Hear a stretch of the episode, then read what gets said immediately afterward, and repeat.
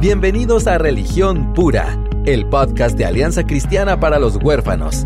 Acá encontrarás las respuestas bíblicas a la realidad de la niñez vulnerable de nuestra Latinoamérica. Hola, ¿cómo están? Mi nombre es Aisha de López y estamos contentos de venir una vez más. Y hoy estamos solo David y yo, lo cual ya nos está pareciendo raro porque nos encanta ahora tener invitados y con el lujo de tecnología nos estamos animando a, atravesar muchos kilómetros virtualmente y sabemos que ha sido una bendición para, para todos los que nos escuchan. Les agradecemos sus comentarios, el compartir eh, el podcast, el, mencionarnos en las redes sociales. Eh, eso siempre nos alienta eh, porque sabemos que estamos alcanzando a más familias, a más personas. Y, pues nuestro corazón, nuestra oración es servir a, la iglesia en Latinoamérica especialmente. Y entre más lo compartamos, pues más podemos alcanzar a, a más personas. Entonces, gracias a Dios por este medio de gracia y por este tiempo en medio del encierro hemos descubierto tanto potencial y tanto bien. Entonces, le damos muchas gracias a Dios y David, sigo agradeciéndole al Señor que gaste justo a tiempo para ver a esa bebé nacer y que está tan preciosa y nos, nos da, de verdad me da mucha alegría que estén juntos, de verdad. Sí, gracias a Dios. Aquí estamos con dolor de espalda porque ese bebita pesa. pesa lo que pesaron tus dos gemelas. Ala, sí, pesa, pero ahí estamos agradecidos también, ¿verdad? Que podemos estar todos juntos con dolores y todo. Qué bueno, qué bueno. No, le debo tantas apachurradas de cachetes a esa bebé. Necesito besarla, abrazarla y no he podido. Y fíjate que eso es una parte dura. Ay, qué sí. Eh, sí, pero yo digo que ha de tener unos músculos bien fuertes porque levantar esos cachetes cada vez que sonríe es ejercicio. O sea, hace, ahí hace su cardio, vamos. Pero sí, es su, es súper linda. Gracias es un bombón, qué bella. Un beso para Joana y para, para las hermanas grandes y el hermano grande también. Sí, gracias a Dios. Este, eh, bueno, quería, queríamos empezar este episodio. Yo voy a leer a un tweet que, eh, publicó Aisha esta semana, eh, bueno, hace ya un, tiempito, eh, sobre qué es realmente ser pro vida, porque en nuestro contexto, obviamente, cuando escuchas esa frase pro vida, rápidamente pensamos únicamente, muchas veces, en ser anti-aborto, ¿verdad? Pero también los que han estudiado un poquito sobre esto sí saben que va mucho más allá de solo ser anti-aborto, sino ser pro vida es algo distinto, ¿verdad? Entonces voy a leer este tweet y luego vamos a entrar a hablar un poquito más sobre esto porque es un tema importante para que entendamos. Dice lo siguiente. Eh, ser pro vida significa que me preocupa y entristece hasta el que protesta por lo que, de acuerdo a la palabra de Dios, es equivocado y que incluso me expresa odio e intenta hacerme daño. El Evangelio me lleva a respetar y defender a cada portador de la imagen de Dios, aun si no defiendo o comparto lo que éste cree y defiende. El verdadero amor, el de Dios, hace posible amar sin necesidad de estar de acuerdo. En estos tiempos tan oscuros, la compasión y verdadero amor es desconcertante y lo único que podrá romper las jaulas, entre comillas, en las, en las que muchos están atrapados. El verdadero amor es el que lamenta la condición del perdido porque estuvo ahí, que reconoce que, que ve lo que ve y entiende lo que entiende por gracia que sabe que lo único que sana es la verdad y no intenta convencer con sus propias fuerzas, sino recurre al Señor para que intervenga.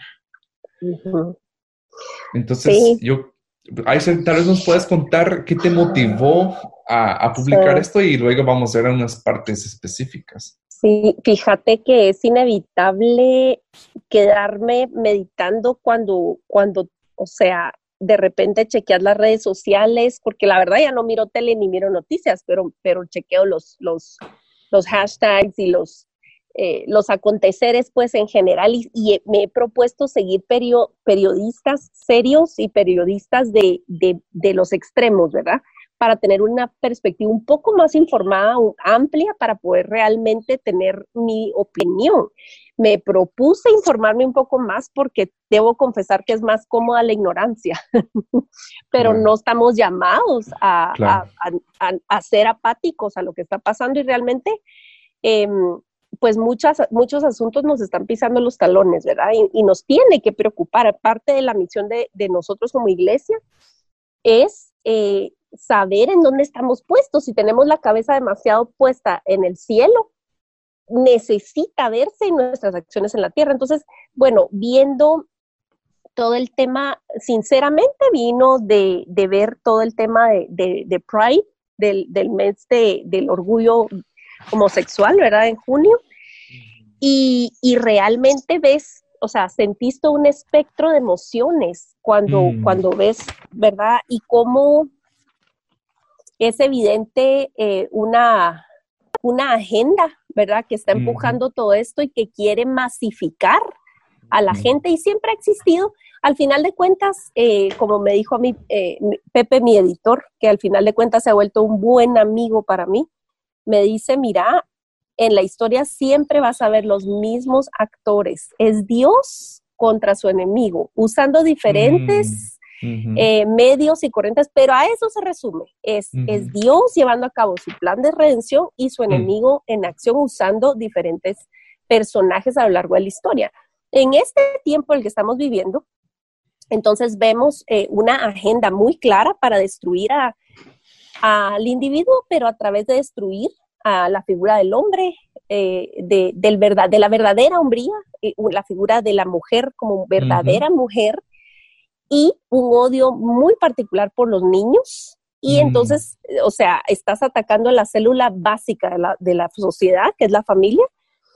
Y entonces puede surgir todo este tipo de indignación y de, y de rabia, ¿me entendés? Y de tristeza y de angustia y de muchas cosas cuando ves que qué mundo van a enfrentar tus hijos dentro de, dentro de 10 o 15 o 20 años, ¿verdad? Porque eh, realmente el mundo de, cuando yo era adolescente a, ahorita, o sea, realmente es, es otro, ¿verdad vos? Entonces, mm. viendo todo esto, eh, eh, leyendo un poco, dándome cuenta de, de, los aconteceres, ¿verdad? Alrededor del mundo, pues realmente me llevó a meditar en que la tristeza que deberíamos o el, o el, o el sentimiento que debería de predominar en el Hijo de Dios tendría que ser un lamento, una tristeza por el perdido. Mm. Y esto nada más es cuando, cuando el Espíritu de Dios te, te, calma y te dice, mira, él o ella están portando la, la, imagen de Dios. Que no lo acepte o que no lo reconozca o que no pueda reconocerlo como tal, no quiere decir que no sea verdad. La verdad de la palabra de Dios es que todos los hombres y mujeres fuimos creados a la imagen y semejanza de Dios y por esa única razón se merecen el respeto y la defensa de su vida. Y es que aquí está el asunto, fíjate, porque a veces hablamos de defender la vida solamente como vos decís, como impidamos que se aborte. Entonces, sí, hablamos mucho, o sea, ya lo hemos hablado en otros episodios acá acerca de adopción, acerca de, acciones concretas para auxiliar a una mamá eh, mm. vulnerable, etcétera, etcétera. Pero va mucho más allá que alrededor de, una, de un embarazo, ¿verdad? Que antes, después o durante el embarazo, o sea, va mucho más amplio. Ah, entonces, eh, yo quise un poco hacer mover la mente y el corazón de la gente al escribir esto, en que aún al que yo considero más despreciable y, incluso que está tomando acciones criminales que, o sea, el Evangelio nos llama tan afuera de nuestra comodidad que en, en un caso dado yo tendría que escoger dar mi vida por alguien que me odia y que está tratando de destruir lo que yo amo. Exacto. Eh, y te digo, o sea, escribí el hilo sin mencionar nada específico.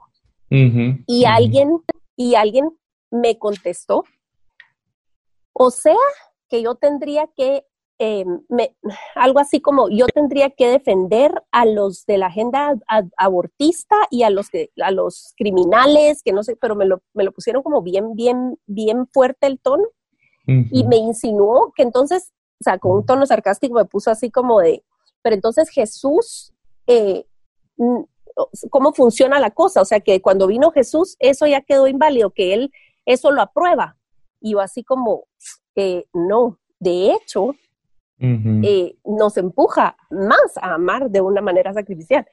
Y me acordé, fíjate, de un episodio de ER, pues yo no sé si mirabas ese ah, pero... lo amé. No. eso fue, eso fue la serie, yo todos los jueves a las 10 de la noche era ER, o sea, todos se callan y hay nada de que puedes grabar episodios, o sea, si perdiste el episodio, te lo perdiste. te lo perdiste. Yo te digo, ah, ustedes no saben lo que es la adrenalina de ir al baño cuando eran los anuncios. Te tenías que correr a, regresar a tu serie. Eh, y entonces, fíjate que yo no sé si te acordás un episodio donde el doctor Eric Lazar, que era un negrito, ¿verdad? Que era un poco malmodoso el pobre doctor, este, no pudo ir al cumpleaños de su mamá. Porque entra a la emergencia un, un, caso grave, ¿verdad? De arma o algo así, o sea, una herida de arma de fuego, una cosa así. Y él no puede ir al cumpleaños, pero lo ves durante todo el episodio como que ya se quiere ir porque es el de su mamá. Entra este caso y tiene que quedarse a atender el caso. Y resulta que es un miembro de la, del Ku Klux Klan, el que él tiene que atender y salvar.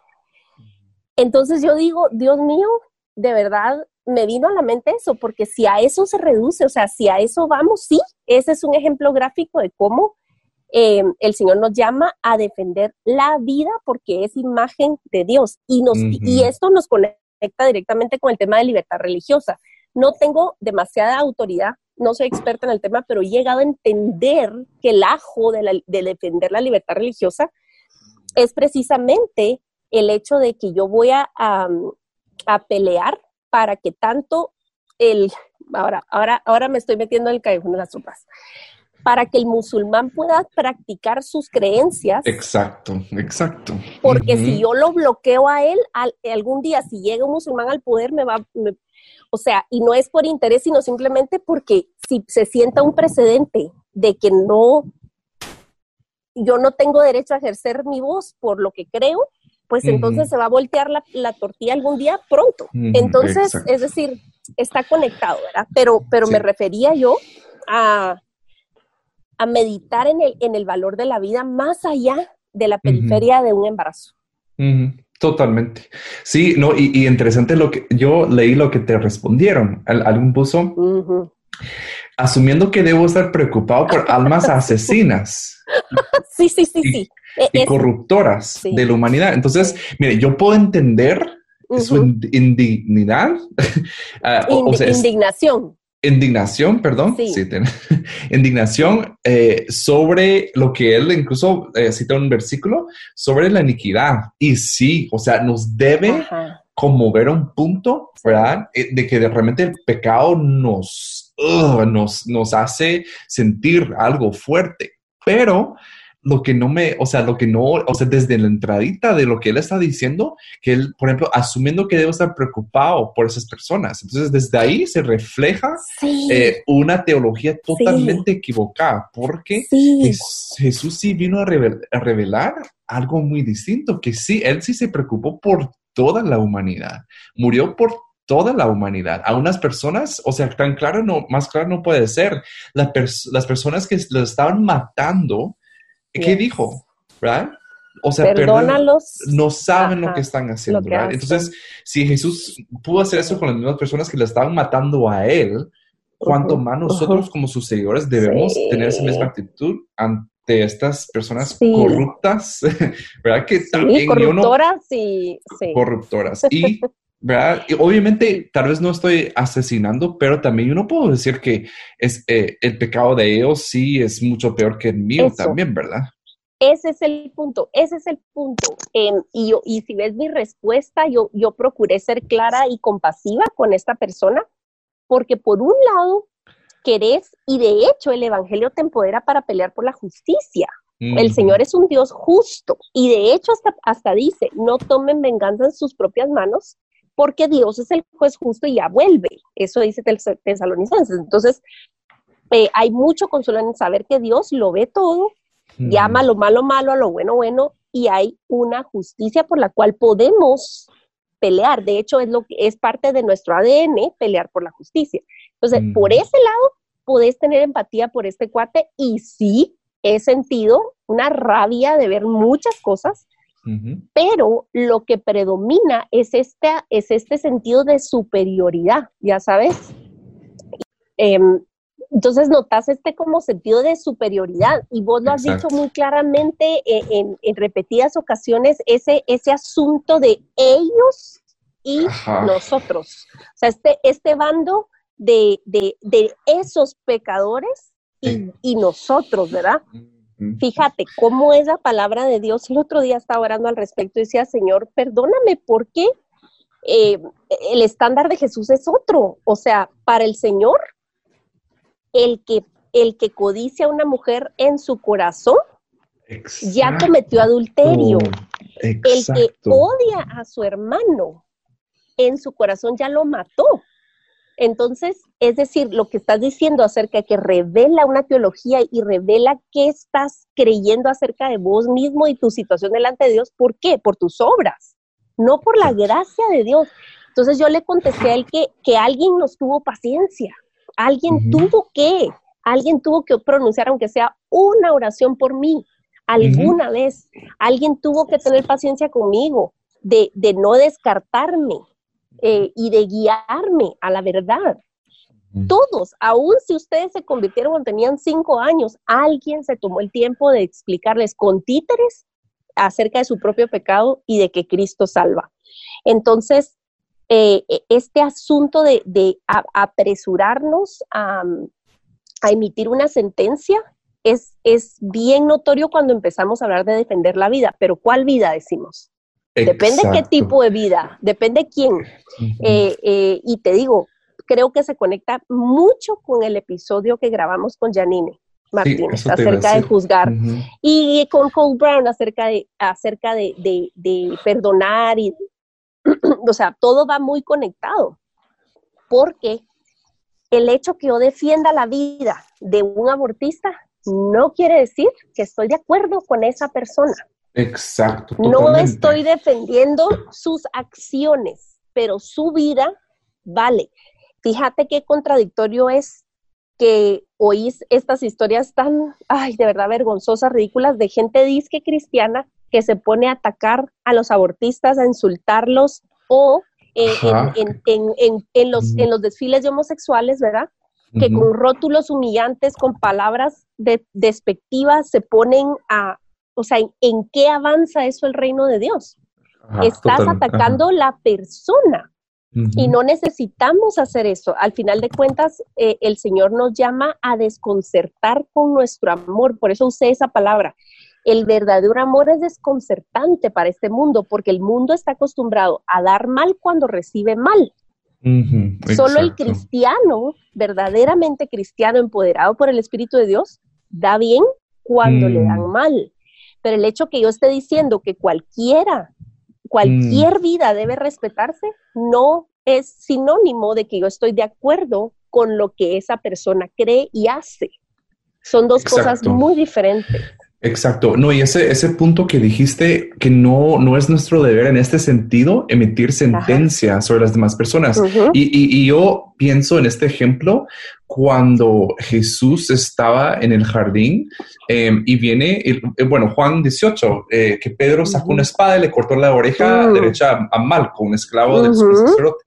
Em, entonces Jesús se enoja. O sea, la causa, imagínense ustedes, estaba defendiendo al Hijo de Dios, al Mesías, al cual había como venido a cumplir la promesa a que habían esperado miles de años. O sea, era algo, o sea, una causa tan, tan justa y violencia no era la manera de Jesús.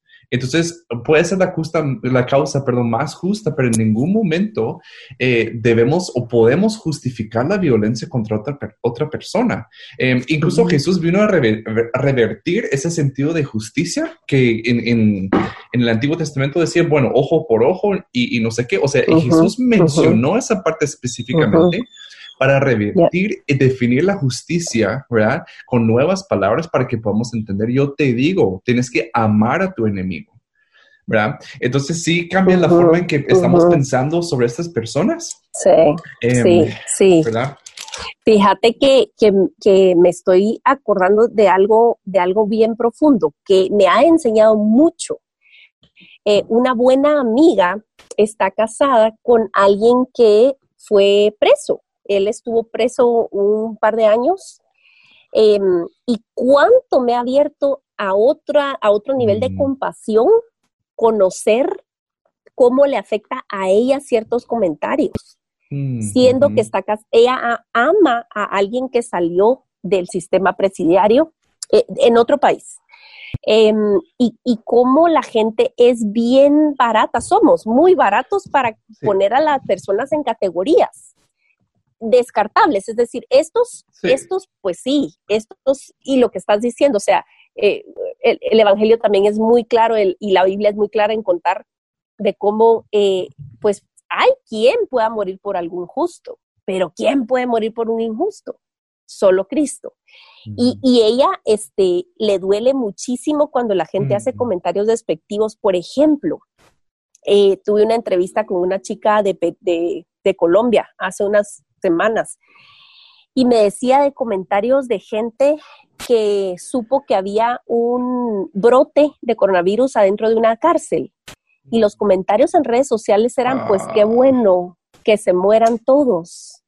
Wow, mira, a mí se me hizo un nudo cuando ella me, ella me contó eso. Yo me hizo un nudo en la garganta cuando yo le tuve que mm. contestar acerca de eso porque quiere decir que no entendemos que nosotros estamos a una mala decisión de caer en prisión. Y que es por gracia de Dios que nosotros estamos donde estamos, vemos lo que vemos, creemos lo que creemos, y denota que nosotros de veras creemos que, que no somos como ese pecador, como el publicano, ¿verdad? Señor, yo te doy gracias porque yo no soy como ese, ¿verdad? Mm, como ese Exacto. Es que... Y solo uno se fue justificado a su casa porque el otro estaba calladito golpeándose el pecho diciendo, Señor, ten compasión de mí Exacto. Se propicio a mí, yo no merezco, Señor, yo no merezco. Entonces, fíjate, quiero decir algo que, que, que una vez más eh, puede caerle re mal a un montón de gente, pero creo que muchas veces el, el, el diablo hace su mejor trabajo con gente que se cree bien buena, mm, con los cristianos que se creen superiores al que está evidentemente perdido. No te puedo garantizar la situación del alma de alguien que cree que sí, un abortista o una lesbiana o no sé qué, se debería de, sufrir todo el juicio de Dios y se extrae a sí mismo de la ecuación. Esto es, eso es un estado mucho más peligroso y, y, con el cual tenemos que evaluar nuestra, nuestro corazón, porque nosotros tenemos lo que tenemos es por gracia. ¿verdad? Exacto. No, y también, o sea, no tenemos que ir muy lejos de ver eh, la, vida de Jesús, que Jesús, o sea, no, no se, se distanciaba de las personas marginalizadas por las vidas que vivían o por sus creencias. ¿Verdad? O por sus mm. malas acciones, ¿verdad? O sea, él, él se acercaba, se hacía amigos, fue, entró en intimidad, o sea, con, con personas que realmente estaban, o sea, lo más sucios de la sociedad. Entonces también, obviamente, en nuestro contexto lo vemos diferente, ¿verdad? Pero sí, no, no podemos perder de eso en la Biblia, ¿verdad? Que ahí está. Y, pensando en todos los, los, ejemplos que podríamos dar, ¿verdad? O sea, están las personas que están, son pro aborto, eh, ahorita, ¿verdad? Terminando el, el mes de, del orgullo, que, que la población LGBTQI Q, QI, RJ, RJZ. Y, y de verdad hay que tener mucha, mucha sabiduría, fíjate, porque incluso alguien me, dice, me hizo, bueno, nos hizo ¿verdad? con Aisha un comentario sobre esa agenda de lesbianos y, homosexuales. Ah, y yo les conté una anécdota, anécdota de, de mi propia vida de que Em, yo hubiera tenido una perspectiva muy diferente, pero cuando yo estuve trabajando en la SBS, que en Guatemala es como el sector público del gobierno que trabaja con hogares de protección, eh, pues el sector público, el gobierno tiene que recibir a todos los chicos y todas las chicas, no tienen opción de decir no, en cambio los hogares eh, los orfanatos eh, privados pueden decir, no, no, no tenemos espacio, no queremos ese chico, etcétera, Pero el gobierno no. Y yo cuando iba a visitar, porque estábamos trasladando a unas personas y yo relacionaba con los chicos que ellos sabían que eran los rechazados del sistema y todos eran mm. homosexuales. Todos, o sea, era una mm. casa y, uh, no todos, pero, o sea, tres de los chicos que estaban ahí, em, yo digo, todos los chicos que yo hablé en ese momento, eran homosexuales. Em, y ellos sabían que la forma en que ellos sentían, ¿verdad? O sea, su orientación sexual, que ese es tema para otro podcast que ya, ya hicimos, pero, eh, pero yo sí los vi con otros ojos, que realmente, ¿dónde está el hogar cristiano que puede decir, ¿saben qué? Vamos a recibir a, chicos eh, que luchen con la homosexualidad. En vez de decir, no, ellos por allá y ver qué pasa con ellos, vamos a cumplir con el mandato de Cristo, acercar al que se siente más marginalizado y, y extender ese amor, ¿verdad? O sea, si pensamos en el buen samaritano, ese es, ese es el propósito de esa historia, derribar esos muros socios, sociales, ¿verdad? Que muchas veces, o incluso ideológicos, que construimos o sea, que se han construido y que el amor sea más poderoso. Ahora bien, no estoy diciendo que entonces afirmemos cualquier cosa y que no, ¿verdad? Y como lo hemos hablado con Aisha, pero de verdad que nuestro mandato como cristianos a amar nunca cambia. Nunca cambia. Así es, no, no tiene un asterisco y letritas pequeñas, fine print hasta abajo.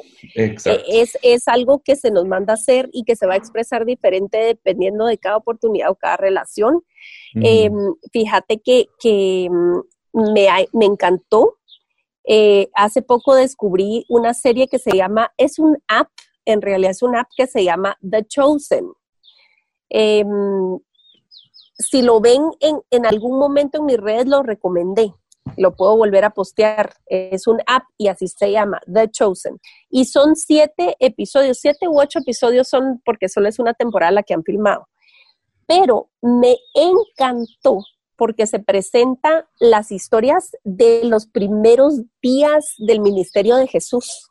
Mm. Pero ves más el trasfondo, por supuesto que tiene mucho, eh, eh, ¿cómo le decís? Adorno así hollywoodense, eh, pero sí, se, sí tienen un equipo de investigadores y de, y de asesores judíos incluso para revisar la realidad cultural del momento. Entonces, mucho mm. eh, se, se, añadió para que comprendas el contexto donde viene cada personaje y aprecié muchísimo eso porque cuando ves que Jesús entra a la escena, entra a la vida de esa persona, sentís el alivio de que Jesús ya llegó. O sea, de verdad te mete, es una cosa muy conmovedora eh, yo soy emotiva, entonces vos no te cuesta pensar que yo lloré en cada vez que Jesús aparece en la escena. O sea, yo lloré. Eh, tenés que verlo, tenés que ver esa serie. Está, eh, a Andrea le va a encantar también. Este, pero mirás aún más, porque sabes, a veces en, las, en, las, en la palabra, cuando sobre todo no nos dedicamos al estudio, sino solo lectura de la palabra así rápido, lees en un párrafo algo que llevó meses, años, no sé cuánto construir o cómo comprender. Entonces, pero lo que estás diciendo, cómo Dios en esa, es, escoger esos doce cuates, esos doce tipos que rodearon al, Señor, el Señor no fue accidental, no fue a, lo loco que vino este elenco, ¿verdad vos? Que, que él con el cual se rodeó y es gente tan diversa y si miran la serie, yo no quiero spoilear nada, pero de verdad puedes apreciar y amar cómo hmm. Dios agarra extremos de, de, verdad de la pita, pero agarra los extremos y los junta. Es increíble. Entonces, eh, no podemos perder de vista hmm. cómo el Señor no hace excepción de personas con su amor. Eh, dice que amó al mundo, de tal manera amó Dios al mundo. O sea, el mundo incluye a todos, ¿verdad? Mm. Eh, que dio a su hijo. Y ahí sí, para que el que cree en él no se mm. pierda, sino tenga vida eterna. Mm. El amor es incondicional, la salvación es para los que creen, ¿verdad? Ahí es donde se, cierra, ¿verdad? Esa, ese camino se hace estrecho, pero el amor es incondicional. Sí, no, totalmente. Y yo creo que como cristianos, o sea, discípulos de Cristo, tenemos que imitar y llegar a anhelar tener esa misma presencia. Que las personas, sin importar su credo, o su eh, forma de ver el mundo o su forma de pensar, pueden sentirse amadas por nosotros, ¿verdad? Y es una línea muy, muy difícil de manejar hoy en día, ¿verdad? Pero yo creo que hay mucho en que no podemos imitar el patrón de este mundo. Y el patrón de este mundo es todo lo que tú acumulas o todos tus estudios te separa de otra clase, gracias a Dios, ¿verdad? Y yo de verdad creo que, que Dios vino a, minimizar esa brecha en donde nosotros como cristianos también muchas veces queremos distanciarnos, ¿verdad? Queremos hacernos un poco más como eh, aparte, ¿verdad? Somos una clase aparte y, y de verdad yo creo que estamos alejándonos del, del, mandato que Jesús tiene para nuestras vidas. Em, sí, pero sí, dale, perdón. Sí, Fíjate que en, en, esa, porque se hizo como un hilito abajo de esa respuesta eh, de esta persona que me escribió, y le recomendé primero leer Ezequiel 18, donde el mm. Señor dice claramente que Él no se alegra de la muerte del malvado. Entonces nosotros mm. no deberíamos de, nosotros no tenemos por qué alegrarnos por el, porque alguien está perdido. De hecho, la reacción de los profetas en todos los libros, la reacción de los profetas era eh, un lamento profundo. Están anunciando la verdad, están diciendo eh, miren, arrepiéntanse y, y todo, eh, dejen sus ídolos, vengan al Señor de vuelta. Y en todo el trayecto lloran de angustia porque aman a su gente y no quieren que nadie se pierda. Ellos están hechos, ellos están bien con Dios, pero eso no es razón para que ellos se alegren por el perdido, ¿verdad? Porque está perdido. Y, y puse ahí un enlace eh, de, a mí el, testimonio de Rosaria Butterfield siempre me edifica y me conmueve muchísimo. Y en, el, digamos así, para decirlo bien cortito, esta es una profesora de, una universidad, ¿cómo le dicen vos? Ivy, League, ¿verdad? O sea, una universidad ah. top, en Estados Unidos. Eh, no es cualquier cosa ser profesor de una universidad de y una mujer lesbiana que avanzó la agenda homosexual. Ella, ella se para en las, yo la vi una vez en vivo y ella se paró en la conferencia y lo primero que dijo fue, tengo sangre en mis manos. Mm, y empezó a contar su testimonio. Y hoy en día ella es esposa de pastor y autora y conferencista, impresionante. Pero ¿sabes qué fue la diferencia? Un vecino que resultó que era pastor y le y en, porque le mandó una carta. Ella publicó un papel académico acerca de por qué será que los cristianos nos odian tanto. Ella era una profesora mm. feminista, ah, pro aborto y lesbiana y todo, y publicó este papel. Y dice que ella se sentó en su escritorio y empezó a separar las cartas. Este es de mm. odio, este es de, de amor y de, de admiración. Odio, admiración, odio, admiración. Y luego llegó la carta de un hombre que no supo qué hacer con ella, porque era alguien respetuoso que le hacía muy excelentes preguntas. Y dice que la mm. arrugó y la tiró. Y dos horas después regresó y la sacó del basurero, la estiró y mm. dijo, ¿qué hago con esto? No me está faltando el respeto, es inteligente, me está preguntando sinceramente algo, quizás le voy a dar seguimiento. Y resulta que era su vecino de al lado. Por dos años este hombre la recibió en su mesa, su esposa le cocinó, platicaron, debatieron, hablaron, realmente le extendió su vida, o sea, la recibió y entonces esta mujer llegó al, conocimiento de Cristo, dejó la vida que mm. tenía, pero sabes que es un factor muy grande acá, estamos súper acostumbrados a la sopa instantánea y queremos que ese, esa cosa instantánea se traslade a nuestro disque evangelismo, vamos. Sí. Y que yo le voy a decir y lo voy a y obviamente quién se quién se va a acercar a Jesús después de que lo agarras a bibliazos y que lo regañas, ¿verdad? Entonces, eh, pretendemos que en una conversación o que en un debate o que en una conversación la persona haga una oración y ya, se vuelva cristiana, la llevo a la iglesia y se acabó el problema. Y no es así. requiere mm. dar mucho tiempo, recursos, paciencia, oraciones, oraciones, o sea, de verdad, clamor. Entonces creo que mucho es que confronta nuestra comodidad. Mm, Amar como Dios ama y defender la vida requiere nuestra atención y tiempo y no estamos dispuestos a darlo, entonces nos cae mal que nos lo digan. Exacto. No, y ahí mencionaste algo, de verdad que queremos respuestas instantáneas y tal vez no estamos dispuestos a hacer el trabajo que realmente más importa. Sabes que yo pienso, eh, si podemos pensar en Saúl, Saúl se llama, eh, que Pablo era antes. Sí, sí, sí. perdón. Ay, no, perdón, yo sí macheteo los nombres de vos aquí. Lo que pasa es que, es que sabes que es normal que se te confunda con Saúl, de David y Saúl del Antiguo Testamento y Saulo es del Nuevo, porque en inglés suena parecido. Sí. No te preocupes. bueno, pero Saulo, eh, ¿sabes qué yo pienso? Si, si, hubiera un hombre que estaría como, imagínate si él existiera hoy, matando con papeles en mano, matando cristianos. Ajá. Entonces yo pienso para que este hombre se llegara a convertir y que ha sido como tal vez, o no, no tal vez, el hombre más influyente eh, que, que, ha sido discípulo de, de Cristo, eh, em, o sea, yo pienso también quién estuvo orando por, por Saulo. Sí. ¿Verdad? ¿Quién? Porque yo estoy seguro que había gente en, la, en las congregaciones cristianas que no, no como que vamos a hacer un plan para matar a Saulo. ¿Verdad? Porque ellos habían vivido con Cristo, sabían cómo Él operaba y decían, a este hombre tenemos que bendecirlo, es nuestro enemigo porque Él anda con papeles para que nos puede matar por creer en Cristo, vamos a orar por Él.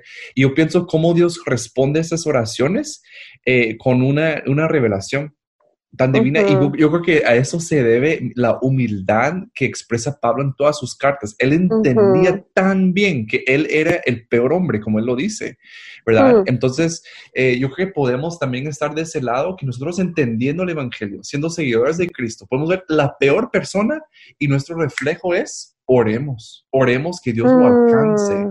Que no, que no que Dios lo mate, porque puede ser que esa persona sea un embajador tan poderoso en el reino de Dios. Entonces no podemos minimizar o juzgar las cosas según nuestros ojos em, y oremos, ¿verdad? Oremos por las personas.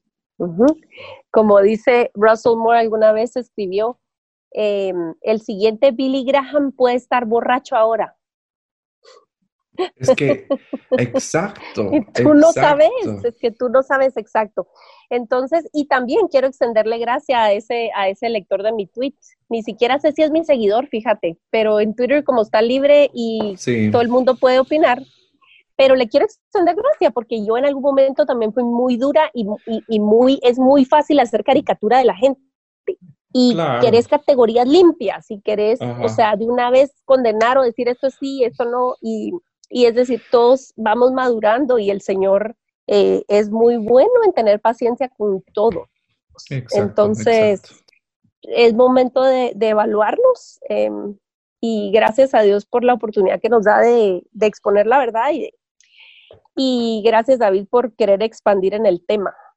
Sí, no, y son temas difíciles que no se abordan en media hora, ¿verdad? Pero sí queremos siempre estar poniendo esos temas eh, en, el oído de la gente, ¿verdad? Porque tenemos que saber eh, qué está pasando en nuestro mundo, pero también pasarlo por el filtro bíblico, o sea, qué, qué dice la Biblia de esto, eh, qué, qué, cómo nos informa el Evangelio sobre la forma que debemos responder a las personas. Entonces, gracias por estar con nosotros. Sí, gracias a todos los que nos escuchan, gracias a los que comparten el contenido y, y síganos enviando sus sugerencias a los inbox de nuestro Facebook y de, nuestro Instagram. Tenemos Twitter también. Estamos como Alianza Cristiana para los Huérfanos y síganos en su plataforma de podcast favorito, a quien tal vez se lo pasaron, eh, ¿verdad? Ah, y tienen otro, otro sistema, ahí estamos en varios. Así que ha sido un gusto platicar una vez más con vos, David, y me alegra muchísimo que podamos servir al Señor y en toda la, la gama que se puede, que el Señor siga guiando nuestros pasos. Gracias por acompañarnos en Religión Pura, el podcast de Alianza Cristiana para los Huérfanos. Alabamos al Dios de la Biblia quien nos adoptó en Cristo para habitar en familia. Y agradecemos la generosidad de Radios Frater, quien nos recibe en sus estudios para realizar esta producción. Hasta la próxima semana.